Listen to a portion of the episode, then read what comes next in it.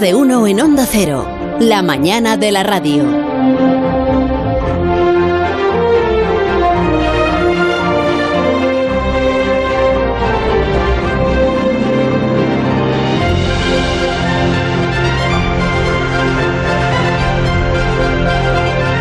Aquí que tengo que dar la bienvenida a Alberto Aparici a la nueva temporada radiofónica, pero aún no habíamos hablado con Alberto en esta temporada radiofónica. No, ¿Pero qué ¿qué vacaciones, va? qué vacaciones se ha tomado? Pues muy largas, súper largas. ¿Quién se las ha autorizado? Y, Todas, y se las ha anchas. tomado todas. Largas y anchas. Pero bueno, Aparici. Muy buenas, Carlos. Ah, creía que se había ido. ¿Qué te aparece? Sí, eh, no, que simplemente porque me he tomado 15 días más. Esto hay gente que somos afortunados, gente que somos pues, privilegiados Sí, y sí. yo pertenezco a esa clase.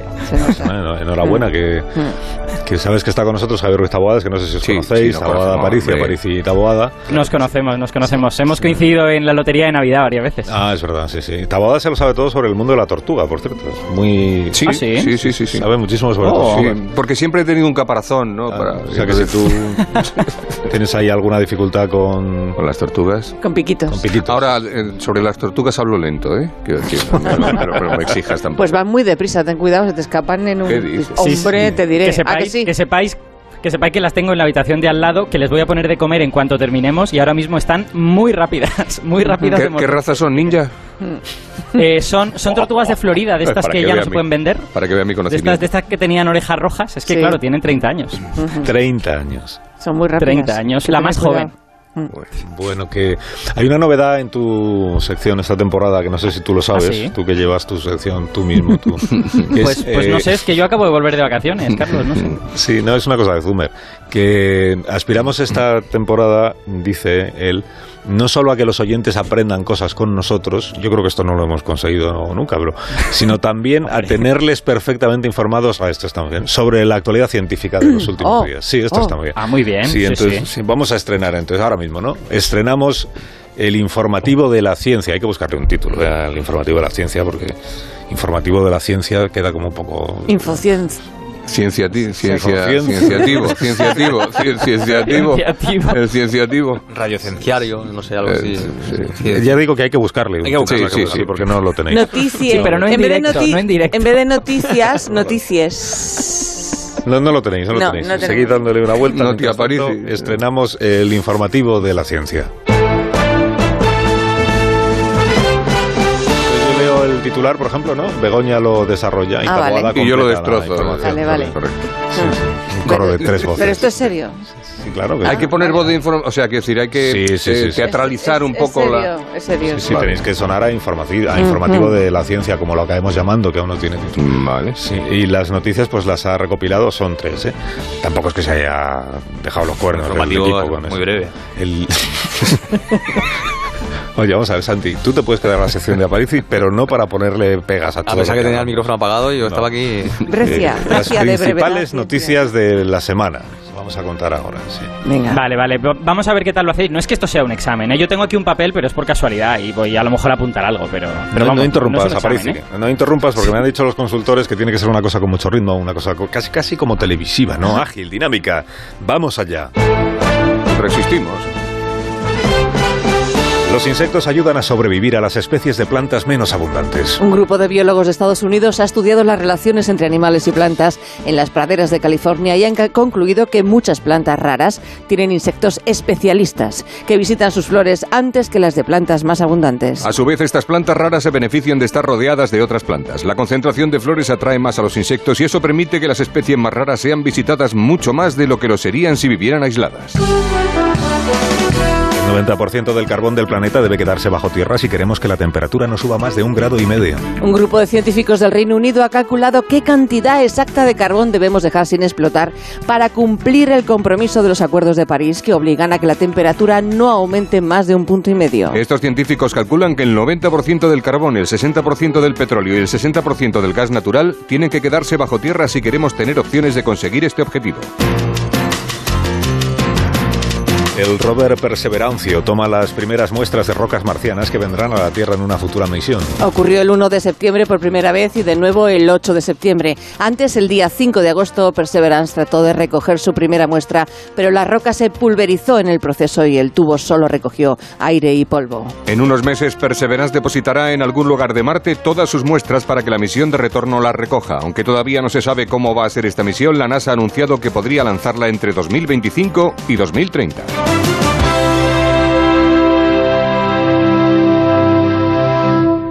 Bueno, Aparici, ¿qué te, qué te apare- A mí me gusta, me, me gusta. Eh, de hecho, voy a convocar mañana a Taboada y a Begoña Para para ensayar. los titulares de las 6 de la mañana. ¡Ay, qué divertido! Ah, bien. Ajá, sí, Me queda muy bien, sí. sí. me gustaría. Es un poco pronto igual. Yo pero- pensaba que le íbamos a liar en Perseverance. ¿Por qué no dicen Perseverance? Otros Perseverance. Tú has dicho Sí, y... Perseverancio le hemos llamado siempre al rover, ¿no? Aquí Me, me cada ha uno... gustado, me ha gustado ese, ese hallazgo. Perseverancio es un Perseverancio es bonito. Yo. Que le llame así, a Muy bonito. Sí. ¿Qué- Me ha faltado algún chiste, me ha faltado algún puente esto a lo Matías Prat. Eso sí, eh, me falta ahí algún guiño. No podemos copiar ni plagiar. No. no, No, no, no, porque no. tenemos un pitido que sale. Y estilo Cuando plagiamos propio, y copiamos. propio, Sí, me falta algo. Yo, yo como mucho os podría añadir pues algún pequeño detalle. Ya sabéis, el lenguaje periodístico como ha de ser muy sintético, pues dejáis fuera. Tampoco te lo hemos pedido, ¿eh? pero bueno, es tu sección. Claro. Yo os voy a añadir una cosita a lo de, a lo de las plantas. Que lo, lo importante para entender por qué ese estudio de que los insectos ayudan a las plantas tiene algún interés, porque claro, todo el mundo sabe que los insectos pues van a las flores y ayudan a que las flores se polinicen y tal, eso todo el mundo lo sabe hace mucho tiempo. Sí. Lo importante es que la cuestión es cómo es posible que plantas raras vivan rodeadas de un montón de plantas más abundantes. Lo normal es que, es que perdieran la batalla, ¿no? Que las abundantes se quedaran con todos los recursos y estas que son raras, pues al final se murieran, ¿no? Entonces, eso es lo que No, estos pues raras, científicos no han intentado. Claro, esa es la cosa. Eso es lo que estos científicos han intentado dilucidar y es donde han llegado a la conclusión de que las plantas raras en realidad han hackeado un poco el sistema, ¿no? Y se aprovechan de estar rodeadas de muchas otras flores para atraer también ellas a otros insectos que les hacen más caso a ellas que a las otras flores. Porque Y son entonces, claro, raras. les permiten es que siempre pasa lo mismo. En la novedad, a la novedad van todos. Vive la différence. Es verdad. Vive la différence. A mí es- ese, ese artículo me ha parecido muy este interesante. Muy interesante. Sí, bonito. es chulo. Y os voy a aportar una cosita más, un detallito sobre el artículo del carbón y el petróleo, que también me parece relevante por lo Ah. que tiene que ver con nuestro futuro. Que es que eh, esta gente que ha calculado que el 90% del carbón se ha de quedar bajo tierra y el 60% del petróleo, Sí. lo que calculan es que para conseguir eso deberíamos reducir la extracción de carbón y petróleo un 3% cada año, de aquí a 2050. Y eso parece mucho, o sea, como que tenemos que empezar a bajar la extracción de petróleo, aunque sea un poquito, ya. Y la buena noticia es que eso, aunque sea difícil y no sabemos si lo conseguiremos, no es imposible. Porque el carbón alcanzó el máximo de extracción en 2013. Ya hemos pasado el pico, ahora que ya todos sabemos de, de picos y de todas estas cosas gracias a la pandemia, el pico del carbón ya ha pasado, ocurrió en 2013. Y el pico del petróleo no está muy claro, pero puede haber ocurrido en 2019 o 2020. O sea que estamos Ah. casi, casi en el, en el pico. ¿Y en ese pico ahora la cosa es bajar. ¿Del 2013 ha ido bajando un 3% todos los años o no? No sabe. Ese dato no lo tengo. Vale. Ese dato no lo Y, tengo. y otra, y y otra pregunta, porque el petróleo sabemos de, de dónde viene y cómo se, cómo se forma. ¿La, la Tierra sigue haciendo petróleo? Es decir, el petróleo que estamos consumiendo, ¿de, de, de qué, edad- año es? ¿De de- qué año claro, de es? qué- de qué- de- ¿Cuándo es? Esa es una muy ¿De buena pregunta. Claro, por es, eso es la muy hago. antiguo. Es muy antiguo. El, el petróleo sí se sigue haciendo, claro, en, en ciertos lugares en donde la materia orgánica no se descompone y queda enterrada y entonces se le pone encima roca y más roca y más roca, esa presión hace que la- esa materia orgánica se convierta en petróleo. Con lo que digamos que las fábricas de petróleo son los antiguos pantanos, digamos, los pantanos donde la materia orgánica cae al fondo Ah. y ahí se queda sin descomponer. Eh, entonces, la mayor parte del petróleo que usamos ahora viene de hace bastantes millones de años. De hace 300 millones de años, de hace 200 y pico millones de años, ahí se produjeron grandes cantidades de petróleo y de carbón. Ah, qué bueno. Pues Muy sí. bien. Sí, eh, porque había, porque había bosques muy grandes y también había marismas y se producía este Y- y- efecto de que los, los árboles se morían y no se descomponían. Y esto está alrededor del. Vamos, la mayoría del petróleo está en la franja del Ecuador, más o menos, ¿no? ¿Se, se- se forma petróleo en otros sitios? Es decir, que a lo mejor va a haber- van a encontrar Mm. no. petróleo en Sudáfrica. Eh, no, es que piensa que este petróleo se formó hace muchísimo tiempo. Entonces, aunque en el momento en que se formó aquello estuviera cerca del Ecuador, los continentes se han movido. Es que hace 300 y pico millones Claro, de años. claro, claro. Entonces, Rusia tiene tiene mucho petróleo, aunque no está cerca del Ecuador, por Mm. ejemplo. El ma- el en la Antártida Norte. no está claro, es Ya. muy difícil. El Mar del Norte, exacto. Eh, o sea, ¿qué quiero decir? Los continentes se han movido y por lo tanto ya no correlaciona con dónde se formó. Muy bien. Muy bien, pues muchas Bien, gracias. muy sí. explicado muy bien, Está muy sí. bien el informativo y la ampliación de Sí, sí, Aparicio. perdón. Sí, sí, sí. Bueno, pues hacemos. Me ha gustado mucho, me ha gustado mucho el ritmo. Creo que muy periodístico. Ujú. Muchísimas gracias. Gracias. eh, Alberto. Ahora, Tómate lo que quieras. Del Perseverance no dices nada, ¿no? Perseverancio. Perseverancio. No, de ese no dices nada. Una pausa, que somos Si queréis, si queréis os aporto, os aporto alguna cosa. eh. Después de la Bueno, pausa. después de la De la pausa, después de la después, pausa. ¿eh? Pues después. Ahora, que además me habían prometido que hoy íbamos a mirar estrellas, ¿no? En el programa, ¿no? No me dijisteis eso. Sí, señor, sí, señor. Eso sí que lo tengo estrellas. Preparado. Sí, ah, mira, pues, pues dame un minuto que vamos a abrir aquí. Necesitaré eh, abrir el, el tejado. El telón. este, el- Techo- La claraboya. el techo, ¿cómo se, cómo se Móvil. llama esa? Re- Eh, sí, retráctil. techo estelar, ¿no? El ingeniero. retráctil. Retráctil. el- No es techo solar, es techo estelar, ¿no? Es el techo retráctil o tejado retráctil del estudio. Mira, ya se está abriendo. ¡Hala, cosa muy bonita! Mira, mira, de noche. mira, mira, mira, mira, mira, y es de noche. Ahora miramos estrellas. Más de uno en Onda Cero, donde Alsina.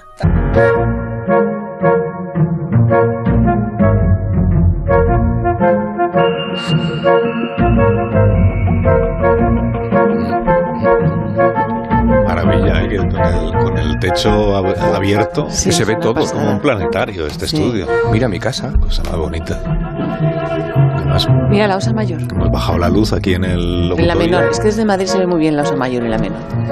Sí. El carro se ve esta Bueno, os voy a presentar al señor eh, David Ah. o David Fabricius, que es, eh, es alemán. Mm, Nos separan 400 años, porque este Fabricius fue un pastor luterano y astrónomo de principios del 17. Y se carteó con Kepler. Se le atribuyen dos importantes logros, haber sido de los primeros en mirar al cielo con un telescopio, porque en su época, estamos hablando del 1600 más o menos, era muy raro todavía hacer eso, ¿no? O sea, que fue un, un pionero.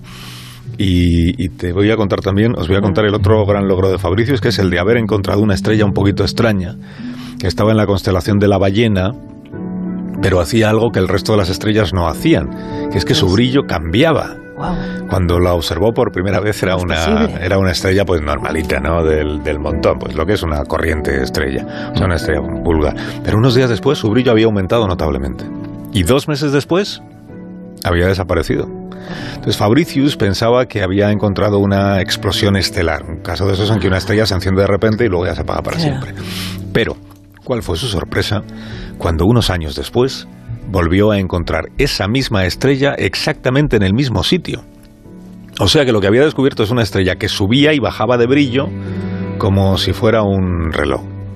Los astrónomos posteriores observaron con detalle la estrella Fabricius y concluyeron que su brillo cambiaba cada 11 meses.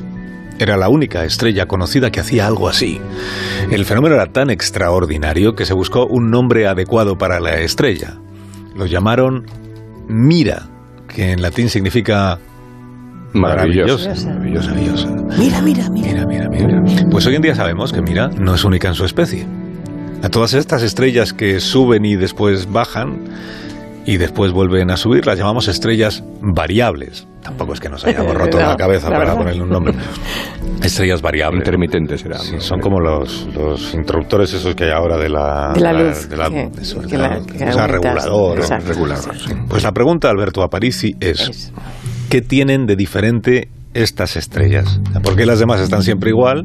O, o más o menos. Y estas, estas cambian tanto, ¿no? Pues, y la respuesta es pues la típica respuesta que, que doy muchas veces, que es que eso depende de cada estrella, ¿no? Porque, porque no todas las variables son iguales. Hay, hay muchos lo bien- tipos, Con ¿no? lo bien que íbamos, ¿verdad? Sí. Ya Estamos con Pero, bueno, no pero sé. sí, sí te puedo decir que normalmente se suele deber a que la estrella cambia de tamaño. Y en el caso de Mira, lo que le pasa es precisamente esto, que es que la estrella está latiendo. Hay que imaginarla como que la estrella se hace grande, hay fuerzas que hacen como que se hinche como un globo y luego vuelve a hacerse pequeñita otra vez. Y el ciclo completo este dura 11 meses y es la razón de que veamos que su brillo cambia. Es la humedad. Es un embarazo.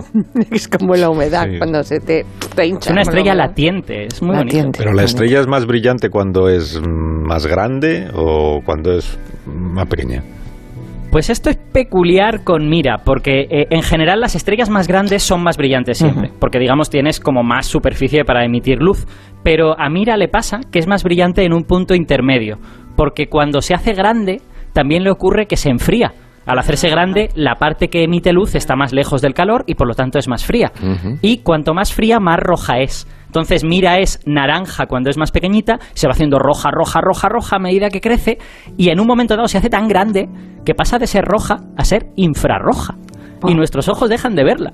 Eh, Nuestros ojos ven que la estrella se apaga, no se ha apagado, sigue ahí brillando. Pero lo que pasa es que nuestros ojos ya no la ven porque no vemos el infrarrojo. Mm. Me Y- gusta. pero, pero eso es algo que los oyentes del programa que estén interesados pueden ver con sus propios ojos o no. Pues estamos en el mejor momento del año para hacer esto, porque resulta que Mira acaba de pasar por su máximo, pasó a mediados de agosto por el máximo hace un mesecito, y ahora tenemos que su brillo es como el, el pico del carbón, el brillo está descendiendo ahora mismo, ¿no? Entonces, eh, además tenemos la suerte de que está visible toda la noche, sale a las 11 de la noche y se pasa toda la noche dando vueltas por el cielo, así que animo a los oyentes a los que les guste que, que busquen alguno de estos programitas que les dicen dónde están las estrellas, que la busquen, es una estrella normalita, no es una estrella muy brillante. Pero ojo la puedes Que- bien, sí, a ojo, así sí. la De puedes buen ver. cubero. O sea, Sí. igual, igual si estás en una ciudad como Madrid, que tiene mucha contaminación, Ya, a lo no mejor no. En Pero ciudades campo, grandes sí. igual es difícil. Y pero sí. desde el campo se puede ver sin problemas. Sin y, ningún y- y problema. dado mi hipermetropía y mi astigmatismo, si en vez de con mis propios ojos los quiero ver con los ojos de Begoña, eh, Ya, pues, pues no sé qué. No, pero te si te, dejo. puede- te no puedes te comprar presto. un, si te compras un telescopio, pues lo verás todo hombre, mucho más. No es que tengo un árbol justo. Bueno, vale. Claro, bueno, y de, y de hecho no sería el único, porque es que hay gente que hace eso. Hay gente que son vigilantes de las estrellas variables y que las siguen durante todo el año para ver cómo suben y bajan. Qué bonito. Y, y no digo que sean astrónomos profesionales que cobren por eso, sino gente a la que le gusta mirar al cielo y que se compra el equipo y dice, pues Ah. yo voy, voy a vigilar estas estrellas variables que Y son que Gente cosas. más rara, ¿eh? Esa gente que descubre cosas que no es profesional, cuando descubren, ¿les dan algún tipo de premio o algo? Ponen el nombre a la estrella. Solo. Bueno, depende. Hay, o sea, pueden publicar artículos científicos, su nombre sale en el artículo científico y también hay como galardones para gente aficionada. Pero creo que para contarnos eso, lo mejor Sí. es que hablemos con una de estas personas, ¿no? Pero hombre, si acabo Porque- de decir que son gente rara, no me lo has avisado. Claro, eh, vamos a dejar pasar un tiempo. Qué compromiso. Pues Carlos, eh, lo siento, esto es lo que hay, el directo. Tenemos, tenemos aquí a Rafael Barberá, que es astrónomo aficionado, es miembro de la Asociación Valenciana de Astronomía y ha observado muchas estrellas variables. Hola Rafa, ¿qué tal? Hola, buenos días. Hola, Rafa, bienvenido Hola, a- Rafa. Al programa. Gracias. Sí. Oye, Es el eh, cotilla de las estrellas. Pe- Pero esto es una, o sea, lo, lo tuyo es una vocación, bueno, lo tuyo y lo de otras personas que estáis ahí, como ha dicho Alberto, vigilando estrellas variables, o sea, des- Eres des- raro, desde Sí, pequeñito eh, uno se aficiona a eso, o le pasa algo en la vida que le conduce en esa dirección. Sí, yo creo que eso se lleva adentro. O sea, desde, desde pequeñito te gusta el cielo, te gusta un poquito la ciencia, porque si no, no tomas esa variante, te quedas más en la parte artística. Y con los años, pues cada vez te haces más raro, como ya habéis detectado, Ah. y te dedicas a este tipo de cosas. Y para dedicarte a este tipo de cosas, ¿qué necesitas? Aparte de la, de la, no, digo, de la inclinación, Ah. de la voluntad de hacerlo, de la, del Vocación. interés por ello, de la vocación. Eh, necesitas telescopio, ¿no? Te- te- me tengo que comprar un telescopio, por ejemplo. No, no. Y no cualquiera, me imagino. No, no, no es necesario nada. En principio, para observar estrellas variables, para empezar y, y, y- y ver el gusanillo de qué es esas estrellas variables, no hace falta ningún equipo. Como os ha comentado Alberto hace poco, tenemos a Micron Ceti, a Mira, que se puede observar a simple vista. Es llamado Y ahora mismo hay. Sí, Ajá. perdón. No, no, no, Ponemos nombres bien. muy raros. No, no, está bien. Microncete. Omicron Ceti. Ah, Omicron. Sí, Bueno, vale, ahí Sí, cambia, sí, sí, la cosa cambia. La cosa cambia. Eso se ve así también. Eh, ahora mismo tenemos otras estrellas variables también visibles a simple vista y, y mucho más fáciles de ver. Incluso se pueden ver desde Madrid, como es Algol. Claro, entonces- Sí, que, la, que, la, se- que la busquen que la busquen los oyentes al gol, porque además al gol cambia cada tres días, Guau. con lo que no hace falta que estén ahí varios meses mirándola para que Claro, la vean. Así claro. que pueden, pueden verla variar. ¿Tú eres muy nocturno, Rafa? Eh, Es que por el día no se obligación. ve. Claro, por, por el Por el día. día no se ¿A ven qué, las a qué hora te levantas? Tú a las 6 de la mañana no Pero escuchas bueno, la esto que es conocimiento del, Sí, sí, sí. Del medio. Del medio. Del medio. Del medio. Estás interesada en la... Sí, sí. Vale, vale. Por desgracia, mis obligaciones laborales me obligan a madrugar. Pero bueno, siempre tenemos los fines de semana y ese tipo de cosas para observar. Oye, ¿cuántos tipos de estrellas variables existen? Y, y si existen varios o, vari- o varias, ¿cuáles te interesan más a ti? La verdad es que con estas estrellas variables, como en muchas cosas de astronomía, al final hemos hecho un saco y hemos medido un montón de cosas que no tienen nada que ver unas con otras. Porque, por ejemplo, las dos que hemos nombrado, eh, Mira y Algol, son dos tipos completamente distintos de estrellas variables. Eh, Mira varía per se, o sea, porque la, la propia estrella pulsa, entonces la variación de luz se debe a que se cambian sus propiedades físicas. Y sin embargo, Algol es un caso de una estrella eclipsante, es decir, ahí lo que tenemos realmente es una estrella doble, que sus componentes están muy próximos, no podemos verlos separados, y giran uno alrededor de otro. Y lo que vemos realmente es el eclipse. Cuando una pasa por delante de la, una estrella pasa por delante de la otra, vemos cómo se reduce la luz del conjunto, simplemente porque no vemos una de ellas, y luego vuelve a subir. Entonces, como veis, hay diferentes tipos de estrellas. Después tenemos lo que llaman las, las variables ca- cataclísmicas, que son las novas o las supernovas, que pese al nombre este de cataclísmicas, pues bueno, tienen su interés. Por ejemplo, las novas suelen ser recurrentes, es decir, se puede observar una nova ahora y no se sabe cuándo se puede volver a observar la misma nova. A mí en particular me gustan las estrellas variables eh, que, que la variación es intrínseca a su propia naturaleza, o sea, las pulsantes. Las pulsantes son las que me parecen más atractivas. Y siempre tienes el, el- microscopio, iba a decir, el telescopio apuntado al, mismo sitio, porque un día pasas por allí, le pegas un meneo y tienes que estar por la noche buscándola. Decir, es difícil luego localizarla en el cielo. Hoy en día es muy sencillo. Hoy en día, gracias a los avances tecnológicos, casi cualquier telescopio es capaz de posicionarte en el mismo lugar del cielo de manera automática en pocos minutos. Ah, sé que no hay que estar con la mano moviéndolo para derecha izquierda. No, hoy en día no.